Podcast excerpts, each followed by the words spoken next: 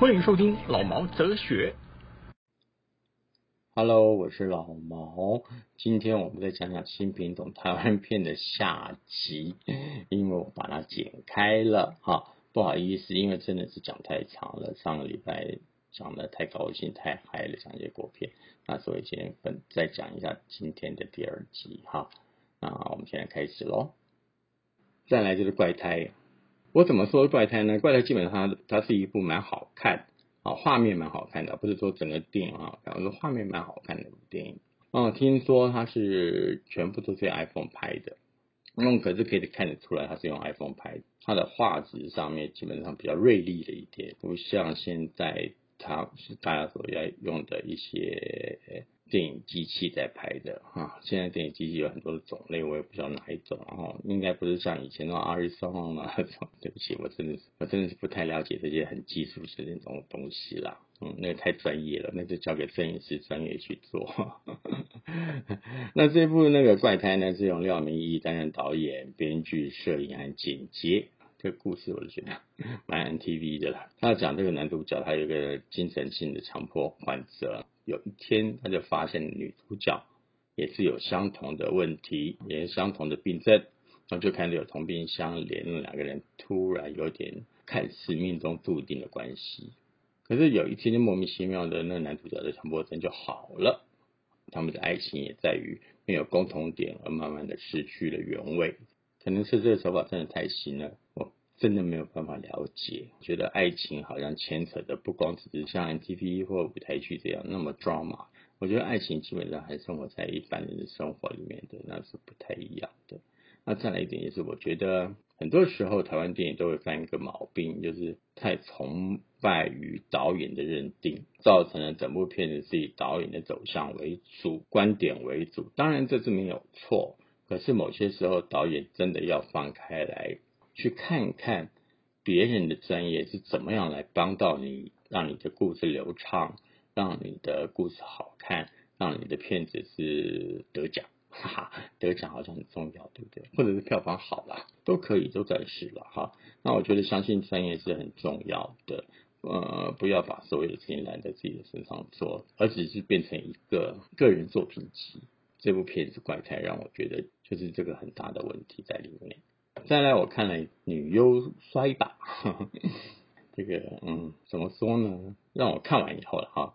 整个故事场景、演员表现方式跟整个颜色哈，让我觉得嗯，我刚刚看了一个是八零年代的片子嘛，八零年代还不是港产片哦，还是那个诸葛亮时代那种。我没有说诸葛亮不好，对不起哈，我真的不是这个意思。我是当然那个他的他的市场在了哈，只是他整个电影的痛调啊，跟说故事方式都蛮像的了。那可是这部片子是在二零一九年拍的，周美瑜执导，他在讲那个一个 AV 女优，那台湾的 AV 女优跟另外一台湾也是台湾区的女优两个人的，回来台湾以后要找另外的事情来做，找不出找不到事情，那只好去误打误撞进了一个女子摔跤队。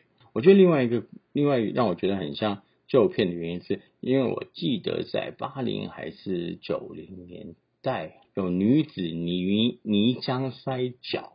然后在一大堆女生穿那个比基尼，或穿的很性感的，然后在泥浆里面这样摔来摔去，摔给大家看。然后一大堆阿公阿妈就在在下面庙会的下面，然后啪啪啪啪这样。我记得好像有这个东西，所以我会觉得这个故事好像是很旧的原因，有在于两个点，一个是 A V 女优，另外一个是女子泥浆摔女子摔跤了，不是泥浆，它是女子摔跤。我只能说，嗯。我的想象力很丰富。再来呢，就看了《头七》。《头七》它是在二零二二年一个恐怖的鬼片，由沈丹桂导演导。当然，我会注意到《头七》这部片，另外一个原因是因为 Selina 啊，那个 S H E 里面的 Selina，她去主导当然替自己演电影，所以我就觉得很好奇。整个故事呢是讲的女主角了，Selina 演的那个女主角，她阿公啊。她爷爷阿公她阿公嗯死了，然后投他回去投妻，所发生的整件事情。那原来整件事情并不是因为闹鬼。我看完以后，我是觉得，当然我跟我朋友看的，不是我一个人看啦。我，如果讲我一个人，我可能太主观了，就连我朋友都在翻白眼，那我觉得根本就是蓝色蜘蛛网电影版嘛。所有的事情都不合理，你不合理，你不去说明，那造成了这部片子很大的困扰。这样，那我就觉得不好看。我只跟三零男，你偶尔还是要再选一下。嗯，片子啦，然后第一第一部 S H E 里面剩下那个算 S H E Hebe 吧，好像还剩 Hebe 还没演，Hebe 来哦来哦，我来找你演好了，有没有兴趣？好，另外有三部我我看不下去的电影，的《宇宙记忆》跟我这只月让他杀了我，还有最后真相三部戏我看不下去哈，看了十分钟之后，我真的觉得嗯，再看下去我就会疯掉。那《宇宙记忆》我。呃，我是没有听过这部电影，那只是突然在串流媒体上看到的。我觉得哎，很好奇这是什么东西，海报做的蛮漂亮的啊。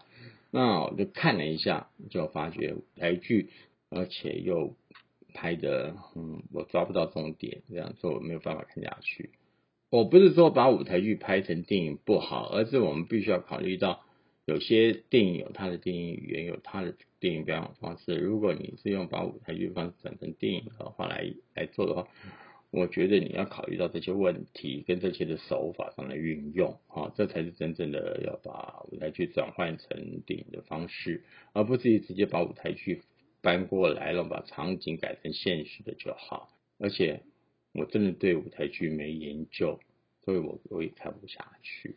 我只是因为看海报，好像很漂亮，介绍上面写啊海报好，嗯，这个海报好像做的还不错。我看了一下，就嗯，对不起，我错了哈。我是自愿让他杀了我，我相信很应该没有什么听众听过这部电影的。这个谁演的呢？嗯。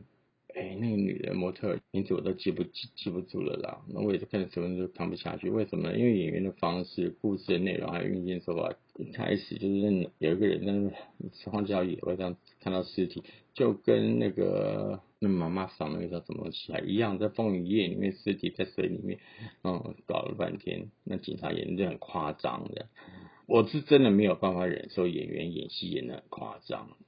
啊，让我不知道自己在演什么，只是这样生气就大声，嗯，难过就在哭，那我觉得没有层次嘛。再来就是最后真相，最后真相基本上在金马奖的时候好像也提名提的蛮多了，可是我还是真的受不了，就是演员演戏的方式跟说故事的方式，然后跟他的场景的选择，这是我没有办法忍受的。可能是因为我们不看不爱棒球吧。所以我就不了解他们要传达什么，所以我就算了。那有些时候真的是你要把一些悬疑拍出来。如果有些时候你要拍悬疑片的时候，你真的不是要去把观众当傻子，这样前面布了一些好像似是而非的，然后才去做一些似是而是的事情。那我觉得被骗的观众，我真的觉得真的不会甘心情愿啦。或者这是台湾台湾观众的品质，那我也不知道。啊，对我来说，我就觉得我不爱了。啊，所有的演员就是演得很极尽的夸张，我不晓得为什么。难道吵架就一定要大小声？吵架一定要塞爆米花？或 者我们怎样？哈，为什么对女朋友的弟弟会那么好？嗯，爸爸我们怎样？到底谁死才重要？谁不死才重要？那对我来说，我也觉得不知道。因为我看了十分钟就看不下去了，所以就嗯，对不起，我又错了啊！终于真的很厉害了，那金马奖都已经认定了啊，他们是一个好好的电影喽。那我相信，那就这样喽，金马奖拜拜喽。对我来说，金马奖跟我拜拜了，不是我跟金马奖，不是我说金马奖拜拜了。对不起哈，拍谁哈？我觉得总归下来，在看了这些片子之后，台湾新品种电影是我不太了解的。可能因为我不是文青，也不是广告 MV 的影像导演，所以我没有办法感受到他们新一代的导演想要传达的讯息，或者要表达的感情是什么。他们的电影的手法啦，故事的方式，可能也是比较年轻，我不懂的。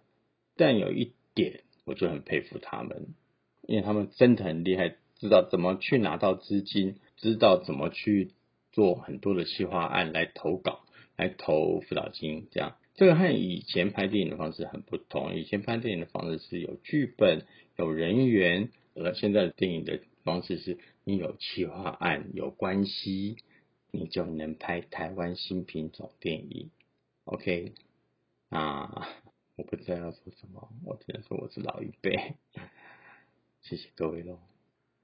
好了，那现在新品种团圆片上下集都讲完了，下个礼拜哈，下个礼拜我们来讨论一下，呃，香港新的电影风格会是什么样子的。OK，好，谢谢你，再见喽。